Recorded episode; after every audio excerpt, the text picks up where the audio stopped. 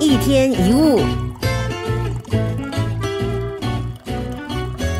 我们每个人在一生当中都会不断的累积对自己还有对人生的想法，这些想法几乎决定了我们的命运。但是由于我们无时无刻都在思考，也习惯这么想，以至于我们没有发觉当中有什么误差。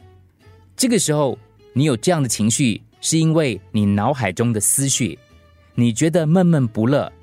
请记住，不是因为某个人，而是你自己对某个人的想法所造成的。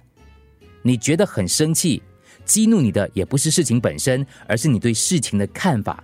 如果没有这种想法，你就不会那么生气。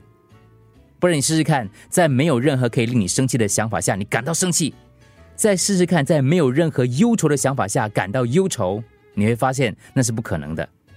烦恼不可能自己出现，除非你邀请他。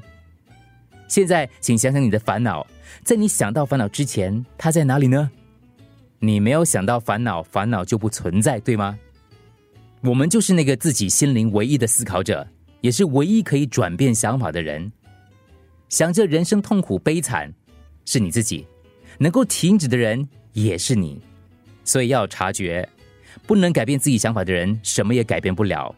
记得，一切都不会改变，一直到。你改变你的想法为止。这么多年来，你是否已经习惯使用某一种方式来思考？你可以问你自己：是不是我的想法让我变成现在的样子？